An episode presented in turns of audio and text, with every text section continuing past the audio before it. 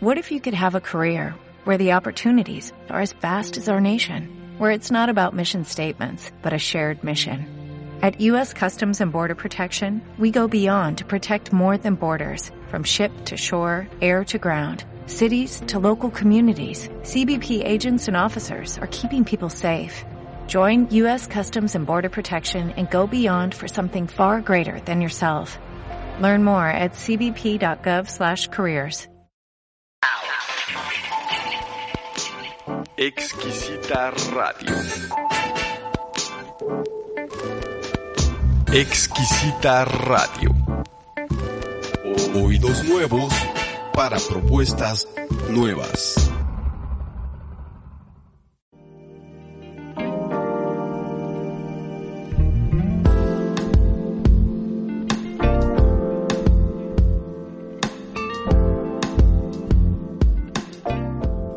Líneas para leerlas. Adán Pérez Y Andrea García, dialogan sobre nutrición política, cultura y más. fuera de los lugares comunes. Bienvenidos.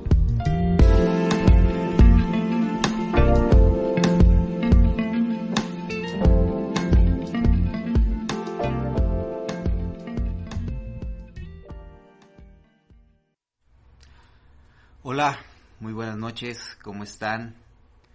Al micrófono Adán Pérez dándole la bienvenida a su programa Líneas para leerlas entre nutrición y subjetividades. Un espacio creado con la intención de que ustedes se sientan a gusto para dialogar sobre temas que aquí abordamos referentes a la práctica que hace Andrea García y a la práctica que, que hace un servidor. Y pues ya mencionada, pues Andrea, ¿cómo estás? Buenas noches. Hola, muy buenas noches a todos. Muy bien, Adán, gracias. Excelente, qué bueno. Pues hoy, eh, jueves 10 de marzo, hace 21 días que tuvimos la oportunidad de, dialogar y de vernos por acá. Ya han pasado bastantes, bastantes cosas en 21 días para hacer una especie de mapeo del cual no podemos salir eh, librados. Pues bueno, la, el conflicto Ucrania-Rusia creo que se potencializó con todas sus, sus aristas. En unas localidades más cercanas, la violencia ha apoderado, si si se le puede llamar, ha atiborrado los estados de Zacatecas, Colima, Michoacán, eh, estados que colindan de aquí con nosotros, que estamos transmitiendo desde Guadalajara, Jalisco. La semana pasada, ¿no? Vivimos unos hechos La violencia futbolera. la violencia que este, se presentó en un evento cotidiano y en una localidad un poco más cercana, aquí en la zona metropolitana de Guadalajara, am, los colectivos de padres, eh, de, de familiares de desaparecidos, eh, han encontrado fosas clandestinas de para cuerpos en, en, en predios baldíos, ¿no? En, en- en colonias en donde hay una casa abandonada, pues bueno, ellos sin tener, digo, sin tener estudios, sin tener ninguna técnica táctica forense, simplemente por el hecho de que se corría el rumor, ¿no? Y de ver en el baldío ropa, Y por Se- la necesidad de saber de sus. Sí, sí, sí, el, el- el impulso el, el de, de la necesidad de saber dónde están sus, sus desaparecidos los lleva a escarbar direct- eh, así literalmente, ¿no? Con las manos, levantar piedras, levantar escombros y encontrar, han encontrado más fosas que las autoridades en un corto. La, la, la risa no, no, no es de este sarcástica ni, ni es, es de sorprenderse, ¿no? Sorprenderse. Pero bueno, con estas y en estas latitudes, en estas coordenadas, es de donde nosotros hacemos nuestra práctica, es de donde nosotros pensamos los, los temas que aquí, que aquí tratamos, ¿no? Eso sí sería eh, ingenuo y sarcástico pensar que nuestra práctica puede quedar fuera de esas coordenadas. Y, y, y, y me parece, me parece que no, ¿verdad? Claro. Pues bueno, ya con este pequeño eh, preámbulo que digo, pues hay que, hay, hay que mencionarlo, ¿no? No podemos escapar de eso y desde ahí es donde nosotros estamos pensando. El día de hoy nosotros hemos pensado eh, traerles con ustedes un, un- un tema acerca del cuerpo Eh, queremos dialogar con ustedes sobre el, el, cuerpo que Andrea en su práctica recibe. Ella es eh, nutrióloga, hace práctica clínica sobre la nutrición y el cuerpo que, que pues yo también este, recibo ahí en, en, en análisis.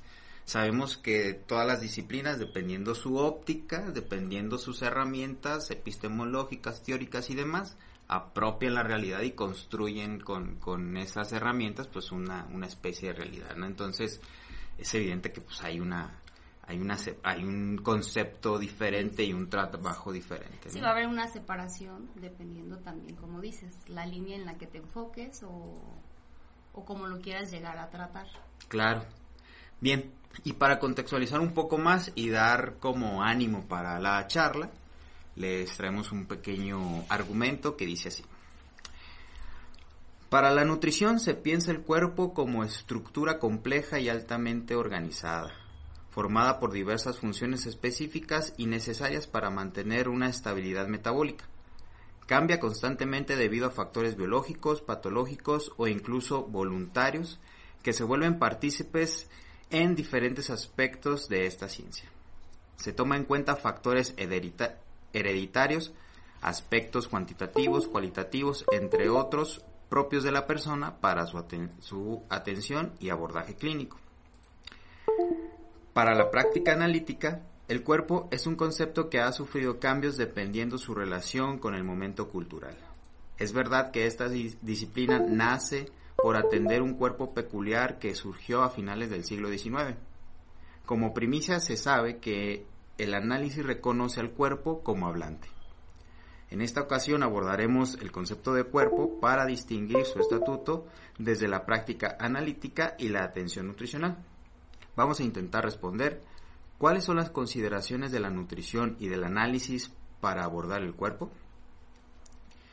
Este es el preámbulo para dar pie al, tema del día de hoy. Ustedes nos pueden hacer llegar sus dudas, comentarios, por el espacio que da Facebook de los comentarios de la transmisión de la exquisita radio. También pueden mandarnos un WhatsApp al 33 23 85 91 23. Y si ustedes tienen alguna eh, duda, quieren ser invitados aquí a este, este espacio, eh, quieren saber más acerca del trabajo de Andrea, de un servidor, nos pueden escribir al correo contacto.interdisciplinas.gmail.com Bien, Andy, es, mira, sin, sin querer, el, el, preámbulo del inicio medio compagina, ¿no? Con lo que vamos a estar eh, charlando el día de hoy. El, el, el, cuerpo. Eh, ya, ya advertíamos, pues, que no es el, el mismo, no vamos a tratar sobre el mismo. Eh, cediéndote la palabra, en la nutrición, el cuerpo humano cómo se considera su forma, su, su, su estatuto, cómo, cómo lo trabaja la nutrición. Pues como lo mencionabas en el argumento, creo que el cuerpo humano pues sí es una estructura súper compleja que va a desencadenar funciones y múltiples funciones eh, para llegar a lograr una estabilidad. Pero creo que dentro de la biología del cuerpo humano eh, hay dos dos fragmentos que me gustaría mencionar respecto a la fisiología, que es como mencionábamos, cuestiones celulares, cuestiones metabólicas, cuestiones de asimilación de nutrientes y la uh -huh. cuestión anatómica. Okay. La cuestión anatómica, pues eh, sí hace el abordaje ya sobre la estructura del cuerpo. Entonces, creo que últimamente, eh, o no últimamente, creo que desde hace tiempo se ha preocupado o hay una preocupación por la estructura, por la proporción o por la composición corporal.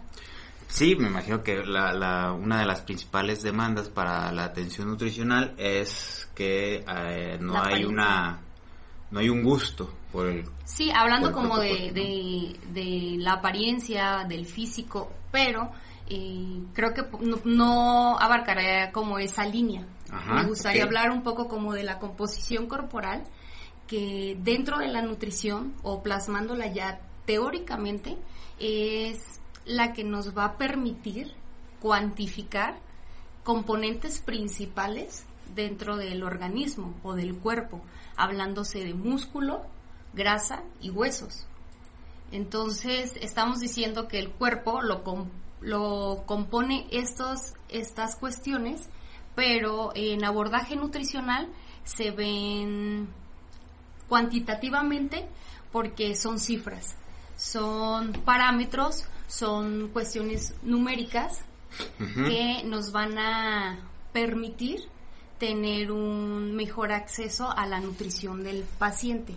Ok, entonces en tu este, abordaje, no sé, tú, me medidas, contemplas el cuerpo en tres. En lo, en lo muscular. Son tres componentes principales, eh, hablando como en general. Eh, si hablamos como ya respecto a consulta, evidentemente se, se contemplan más es un modelo como de cinco componentes, hablándose desde minerales, agua y demás, pero contemplando composición corporal, eh, solamente se hace el abordaje inicial a grasa, músculo y huesos. Y esas eh, tres menciones son de factores cuantitativos. Cuantitativos, sí. ¿Cómo se evalúan estas, estos componentes? Se evalúan a partir de una técnica. Ok. Esta técnica eh, pues se llama antropometría. Como su palabra es de origen griego, lo sabemos pues antropos es hombre, este, metría es medida, entonces quiere decir la, la, evaluación de la medida eh, o la, la evaluación de la forma y medida en los seres humanos. En el siglo XVIII fue cuando se empezó a dar esta, esta cuestión de la antropometría, pero solamente se utilizaba como para catalogar o dividir razas. Entonces no se utilizaba como en un aspecto mm, científico hablándose de, salud o de, eh, de mi enfoque, vamos, ¿no?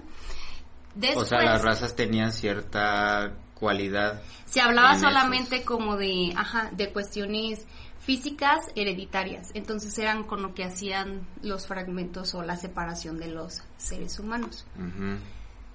Y hasta 1940 fue cuando se consolidó ya completamente la antropometría, que fue utilizada, y de hecho no es utilizada solamente en nutrición. Yo la utilizo en consulta porque es una técnica de bajo costo, de, se podrá decir, muy poco rango de error, Tienes que tener, sí, una técnica como para poder hacerlo, pero no te genera demasiado costo, no es, es de fácil acceso, es invasiva un poco porque como te, se puede decir, expones al sujeto a, a estar muy cerca de él, se le considera un poco invasiva, pero a comparación... Pero no los divides en razas, ¿no? No, ya no. No los divides.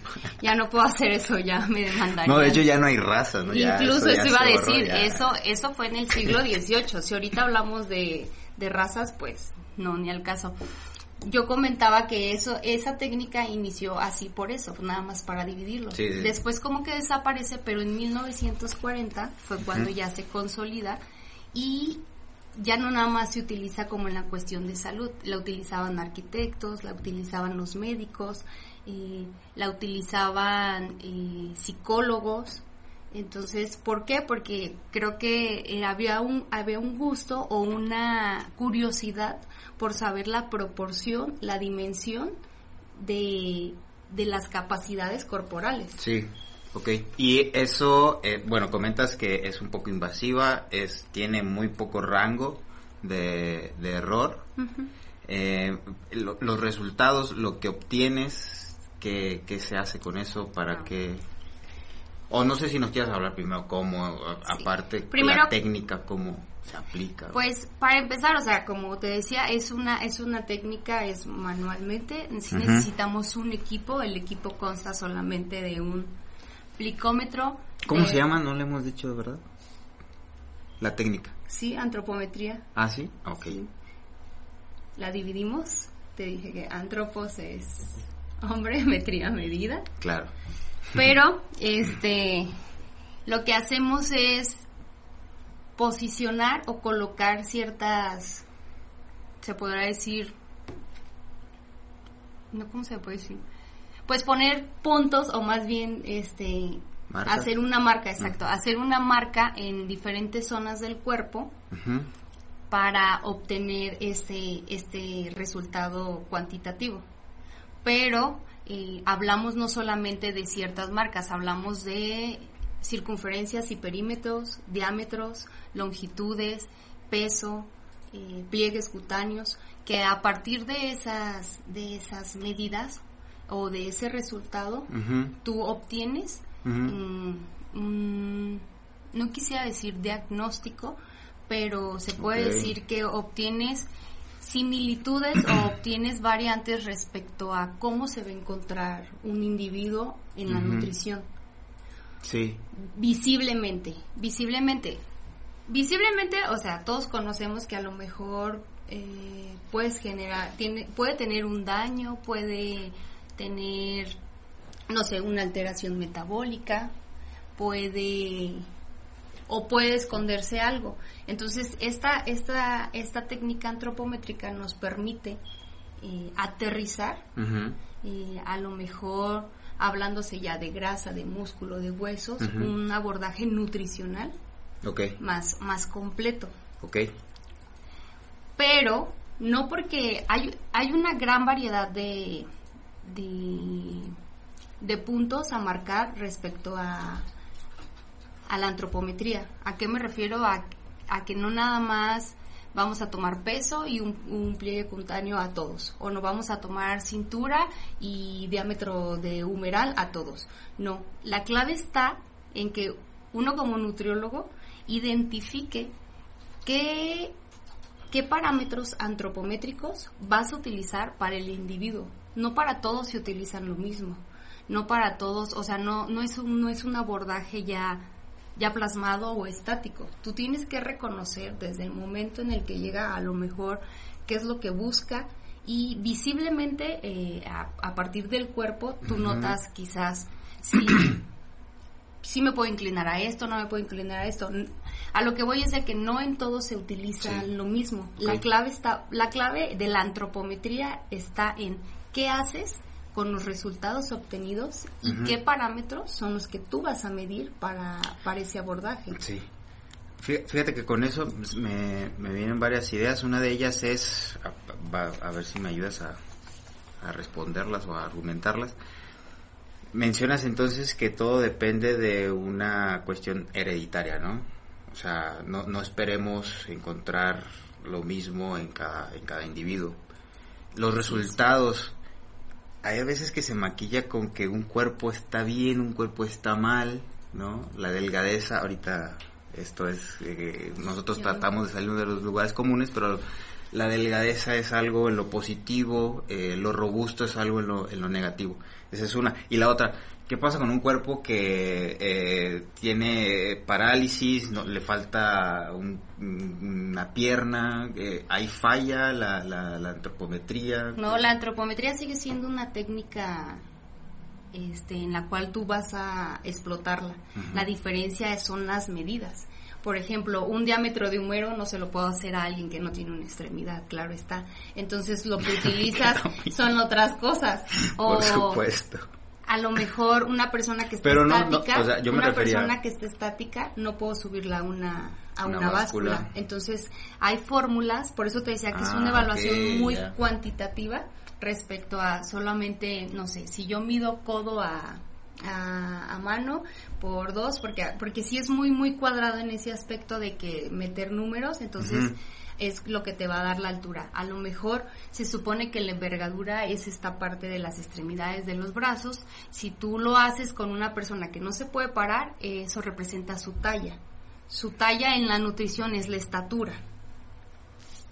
Entonces, creo que sí los, los aspectos que mencionas de, de condiciones distintas en el individuo también se prestan para, para realizar una antropometría. Por eso, reitero, es la, la clave está en identificar al individuo, su necesidad y tú qué vas a hacer con eso.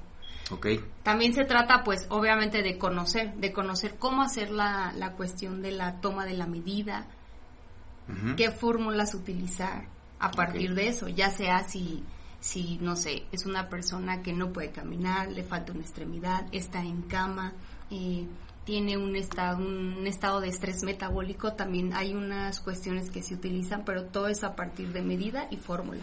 Ok, muy bien. Eh, estamos llegando a la, a la media hora de, del espacio. Vamos a hacer un, un, pequeño eh, receso y pues ahorita regresamos para hacer unas conclusiones de, de eso. Va. Va. Exquisita Radio. Exquisita Radio. Oídos nuevos para propuestas nuevas. Muy bien, eh, les agradecemos mucho por seguir aquí con, con nosotros. Estamos completamente en vivo transmitiendo desde la ciudad de Guadalajara, Jalisco. En, la primera parte, Andrea nos esbozaba un poco acerca del cuerpo que ella atiende en su práctica nutricional. Un cuerpo que con la ayuda de la antropometría, pues bueno, hace o reconoce los factores eh, cuantitativos, ahí veme haciendo un examen, los, los factores bien, cuantitativos que, que encuentra de cada individuo, estos tienen que ver evidentemente pues con su composición corporal, eh, con, con, sus rasgos hereditarios que, que no pueden fallar y que pues bueno eso le da la pauta o esos resultados le van dando la pauta pues a pesar para compaginar qué es lo que quiere el paciente con lo que su cuerpo puede eh, llegar a ser, ¿verdad? O sea, Sí, claro. no, no, no, no, no puede crecer de más, no puede crecer y crecer de cómo sería crecer de, no puede reducir, ¿no? Su proporcionalidad. Sí, una cosa es lo que deseas y otra lo que el cuerpo es capaz de hacer. Vaya. Pero eh, más que en cuestión de, de objetivo de composición corporal o física, creo que los parámetros nos van a dar la pauta a un diagnóstico preciso, nutricional, que, que va a ser como lo, lo principal respecto al abordaje de, de, del paciente, ¿no? Nos puede decir cómo se encuentra en su estado. Eh, Y de ahí partir. y de ahí partir, obviamente acompañado de lo que busca.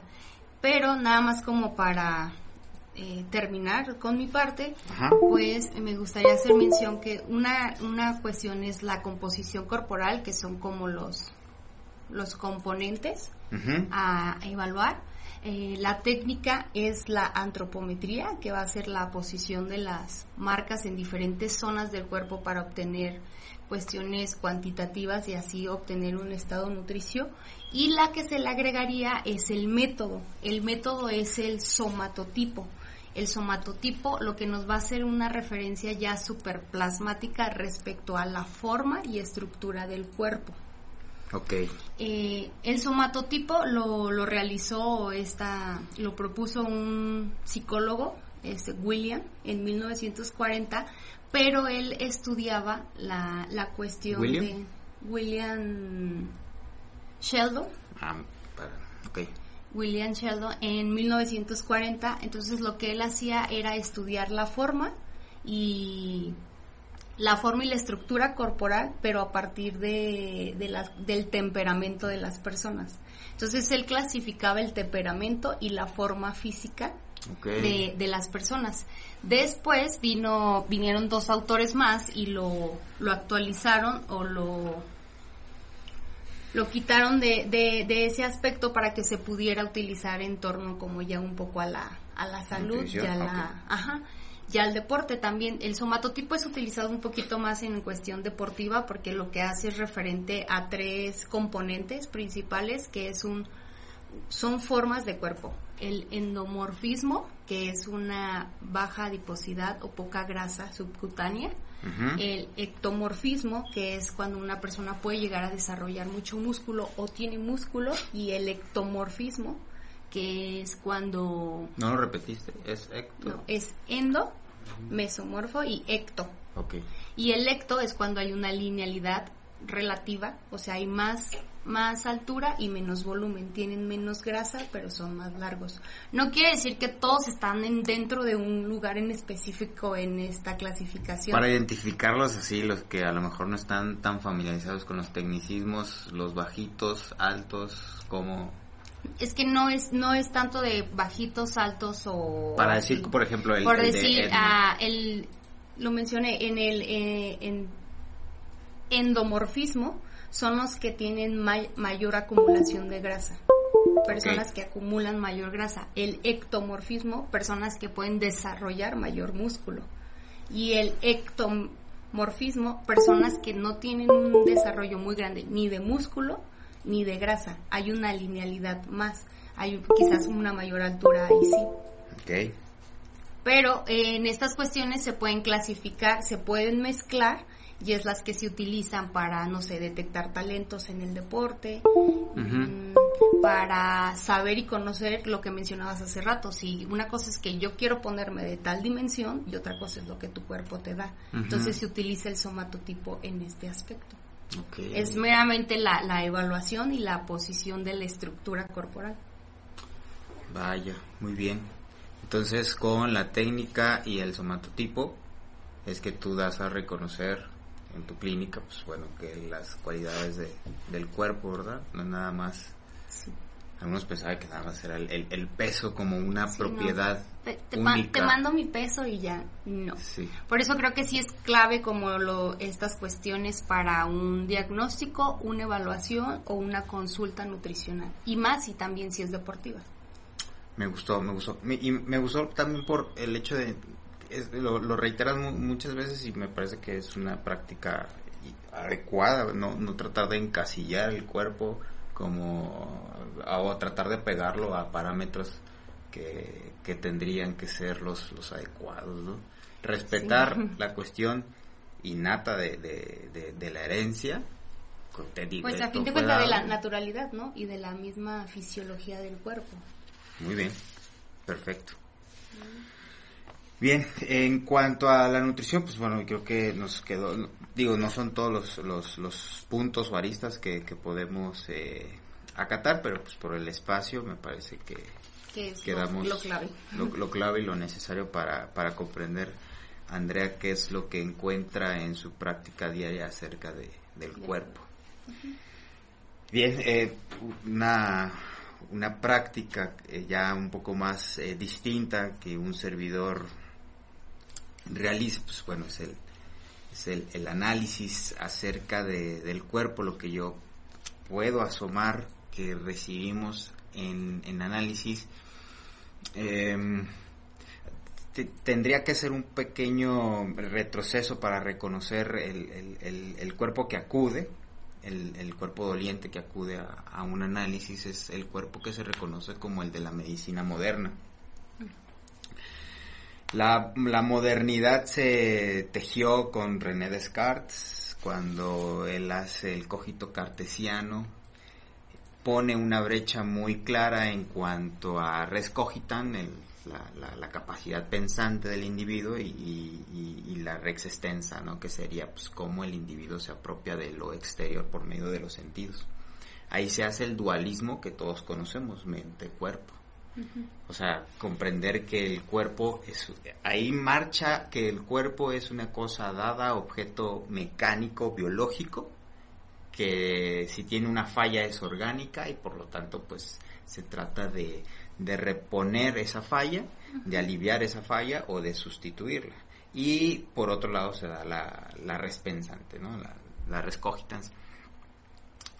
Esto llega a finales del siglo XIX. eh, Freud, como el creador eh, del, psicoanálisis, no solamente a finales del siglo XIX es que crea el método, es que crea la técnica, sino que crea un nuevo cuerpo que todos empezamos a convivir con, ellos. Recordemos que Freud tiene una vena eh, de la medicina clásica, es neurólogo y como todo neurólogo va a estudiar una de las mejores escuelas que estaba en Francia, en la Salpêtrière, con, con Charcot, otro eh, neurólogo de a finales del siglo XIX también, un, un monstruo para la, la psiquiatría de aquella época. Y su primer encuentro con Charcot fue la exposición de las histéricas. Las histéricas del siglo XIX mostraban parálisis, no podían ver, eh, escuchaban algún nombre y eh, se, ponían todas tiesas, ¿no? Aquellas histéricas que, que reconocemos en los grandes pabellones, en las, hay una pintura también, no recuerdo el nombre, pero hay una pintura muy famosa de Charcot dando una clase con una histérica ahí en presente. Y Charcot reconoce por medio de la hipnosis, aquel eh, trabajo somnoliento sobre el sujeto, que cuando acude a ello, el síntoma del cuerpo que estaba paralizado desaparece. Entonces menciona, bueno, parece que el síntoma histérico no pertenece a una afección biológica del cuerpo. Y o que sea, era tratada biológicamente. Sí, pues imagínate, en, en, en, ese entonces yo creo que todavía eh, por ahí debe de haber dos, tres herederos que no han pasado la hoja. Metían a las histéricas en baños calientes, en agua fría, este, ahorita los electroshocks apenas comenzaban, sanguijuelas, ¿no? Les ponían y todo, pensando que era el cuerpo biológico el que estaba dañado, pero con la hipnosis que Charcot menciona, hay, la hipnosis es un estado que la persona no está del todo consciente, está más dormida que despierta y se le quita el, el, el tema del, del síntoma. Charcot hasta ahí la deja porque como él sí es este médico de rajatabla, pues él recurre a que no, bueno, debemos de encontrar, dice Charcot, debemos de, de encontrar buscar la etiología, ajá, el una etiología que sí sea meramente eh, biológica, ¿no? Pero eh, Freud eh, atiende más a reconocer que tal vez en esos en esos síntomas que mostraban las histéricas no correspondían ya sabía que no correspondían a una afección orgánica, que tal vez correspondían a otro tipo de afecciones.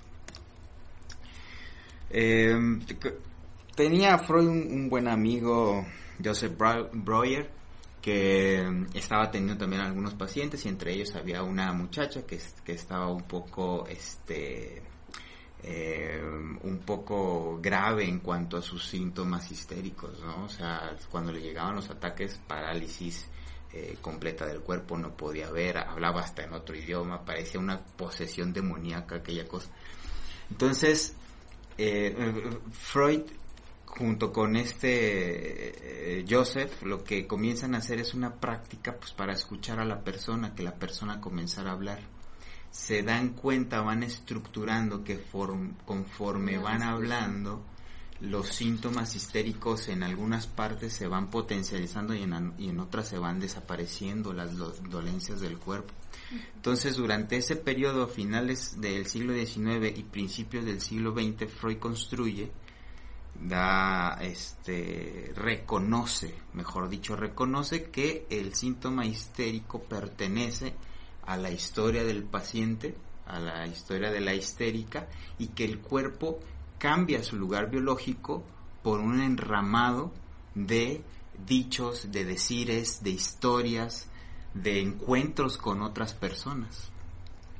O sea, el cuerpo comienza a ser un terreno en donde las palabras, los significantes parecen ser los que anudan y los que van construyendo la idea de, de, del cuerpo, ¿no? O sea, no hay um, como una, una pequeña tesis, no hay en el cuerpo un estatuto natural o biológico o, o dado como máquina, como la pensaba Descartes, ¿no? Uh -huh.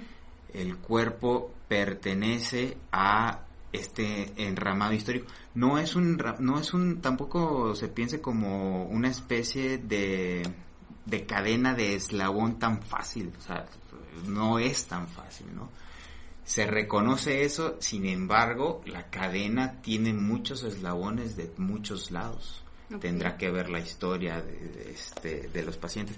La, la, la, historia que te digo de, de estos pacientes uno de ellos es el famoso caso de Ana O el otro es Elizabeth Van Roo, que, que eh, pues sus historias son tan, eh, se enlazan tanto con su cuerpo que, pues bueno, de alguna manera el mensaje que, que no pueden transmitir por medio de un hablar consciente, utilizan O sea, pues... utilizan el cuerpo. Ellas no, porque no son conscientes de ello, ¿no? Hay un trabajo preconcebido ahí, este, atrás bambalinas de, de lo que el yo, la, la, la personalidad no puede soportar, que, Que lo, es visto lo- como lo- el síntoma. lo manifiesta como, como un Como síntoma. Entonces, síntoma. el cuerpo, el síntoma en el cuerpo para Freud era un mensaje, quería decir algo, ¿no? Y así se construye y así se va, así se va, este, Entonces, consolidando. un cuerpo sano es un cuerpo silencioso.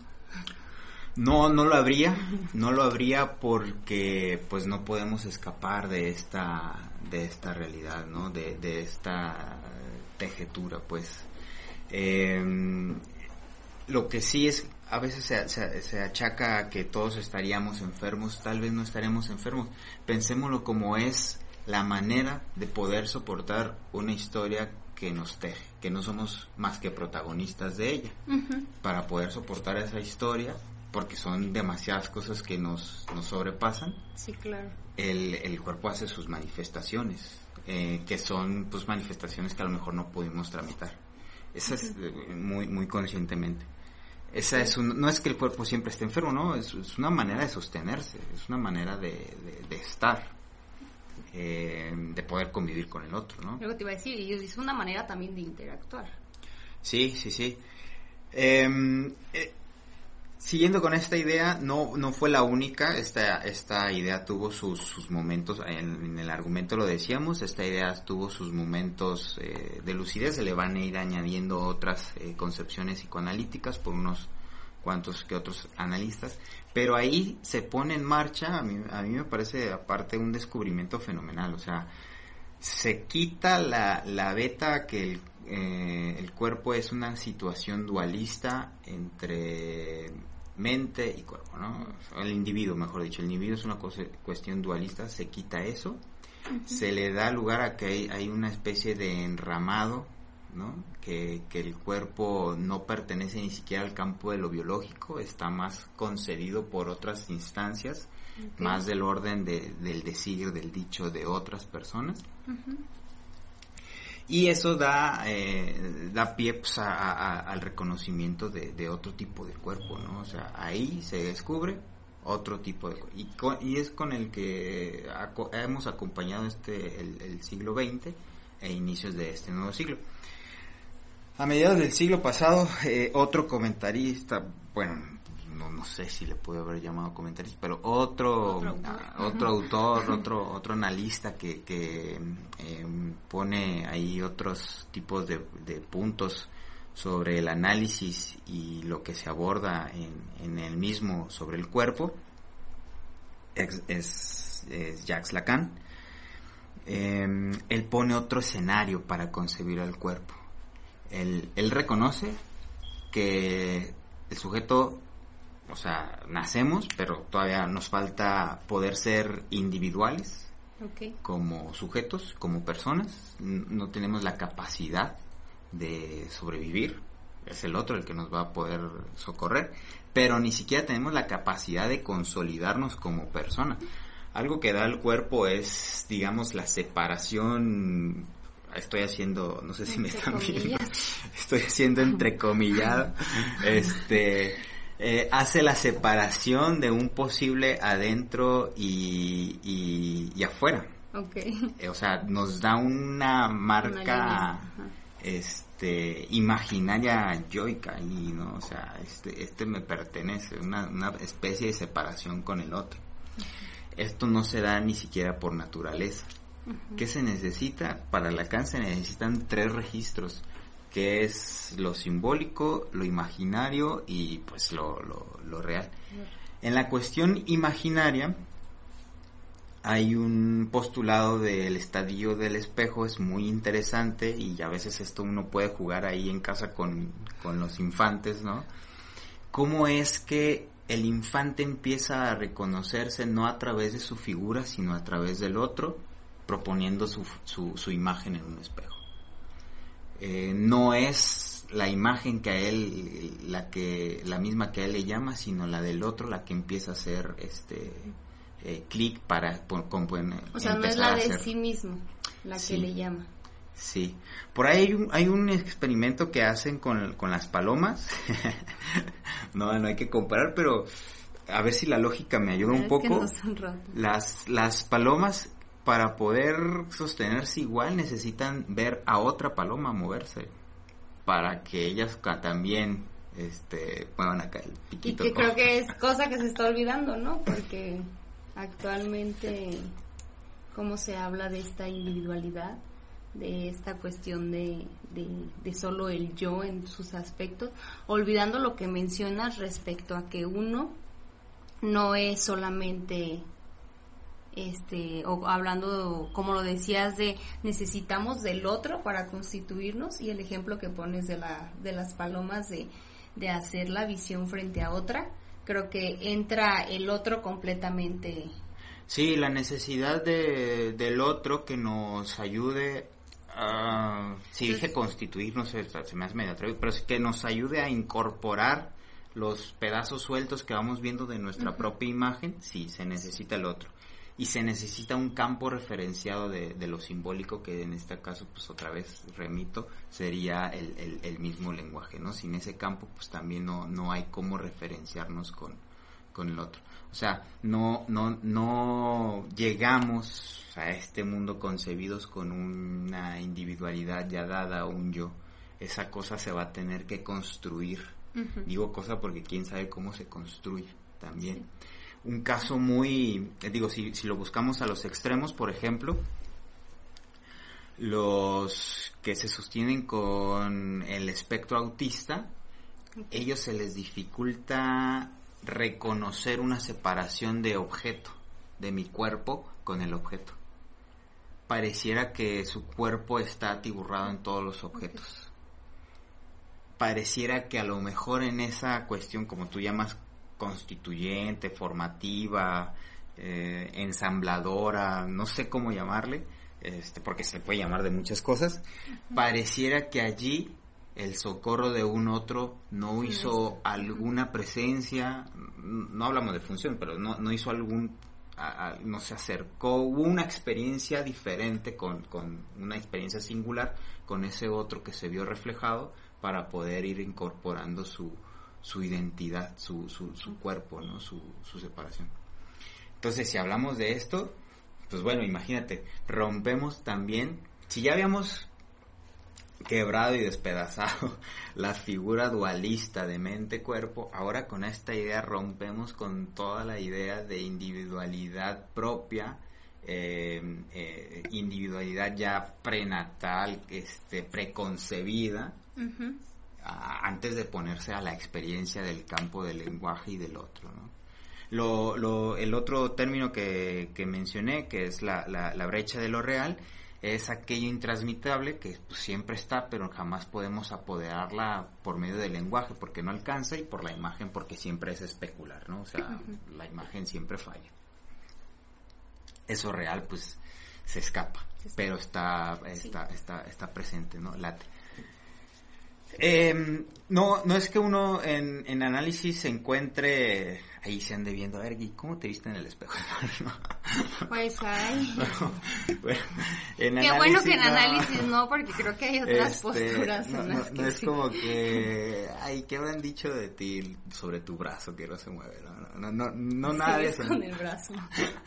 Pero, este, sí se reconoce, o sea, por lo menos se, se escucha a saber que el cuerpo va a estar entrelazado por muchas historias, por muchos decires, por este, eh, por otros referentes y que dependiendo de los de las dos visiones, tanto la freudiana como la lacaniana, dependiendo, pues son efectos diferentes que se van a, a, tratar o, o, que se trabaja con ellos en, en análisis, ¿no? ¿no? No es que una sea mayor o una menor. O una menor en cuanto a mejoría, en cuanto no, me parece que las dos posturas llaman la atención y llaman a reconocer que el cuerpo está atravesado por el inconsciente, algunos con sus cualidades epistemológicas y teóricas, y que pues a partir de eso se da otro, otro escenario pues para la clínica, para la clínica analítica. Bien, pues siendo ya este la, la hora, vamos a ver si tenemos Justo algunos. ¿Comentarios? algunos comentarios. Eh, si tenemos bastante, los contestamos después. si, si nos da Si no, chance. saludo a la- todos los que nos vieron, Sí. la vez pasada Ah, la vez nos pasada no- reclamaron que no, no mandaron pudimos saludos este, no dar, dar, dar saludos. Eh, pues bueno, mandamos saludos a todas las personas que nos estén viendo y escuchando, ya sea en vivo o pues en la transmisión de, de este podcast en otro, en otro momento. Les recordamos nuestros eh, medios de contacto. eh, nosotros nos estamos aquí cada jueves, 15 días, cada 15 días nos estamos eh, viendo y escuchando. Y ustedes nos pueden contactar al WhatsApp que es 3323 85 91 23. Pueden mandarnos algún correo, sus dudas, comentarios, si quieren alguna referencia, que hablemos de algún tema, venir como invitados a eh, contacto.interdisciplinas.gmail.com.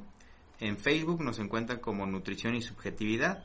En Instagram de igual manera, nutrición.subjetividad. Y pues, el Twitter, subjetividad N. Ahí también pueden eh, hacernos llegar cualquier eh, duda, sugerencia. Eh, Andrea pues, se- dedica al tema de la nutrición, un servidor se dedica al tema de- del análisis, análisis. clínico. Y eh, pues bueno, yo creo que con esto podemos dar ahí eh, pie para que esto nos sirva de para algunos otros programas, ¿no? Ahí para Sí, claro. seguir pensando este qué Pues- podemos hacer con Pues creo que el tema cuerpo es demasiado Sí, sí, sí. grande eh, como para si podemos aterrizarlo después en otros aspectos porque creo que sí se presta para la cuestión de tu práctica y mi práctica. Completamente es de algo muy acuerdo. constante aparte. Pues, que no llega con un cuerpo a nutrición. a- Me refiero a la práctica. No, sí, sí, sí, sí. ¿Eh? Este, agradecemos a, Ay, a Robles este, por todas las, las facilidades eh, prestadas y brindadas. Y pues muchísimas gracias, nos estamos viendo y escuchando, que estén muy bien, cuídense, cuídense mucho. Buenas noches, bye.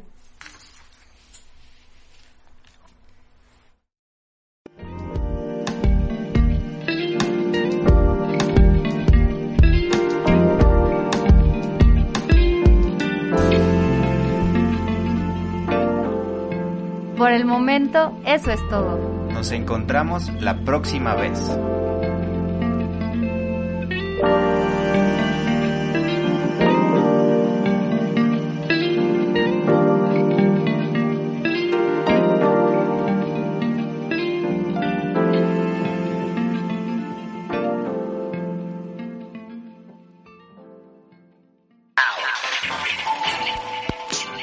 Exquisita Radio.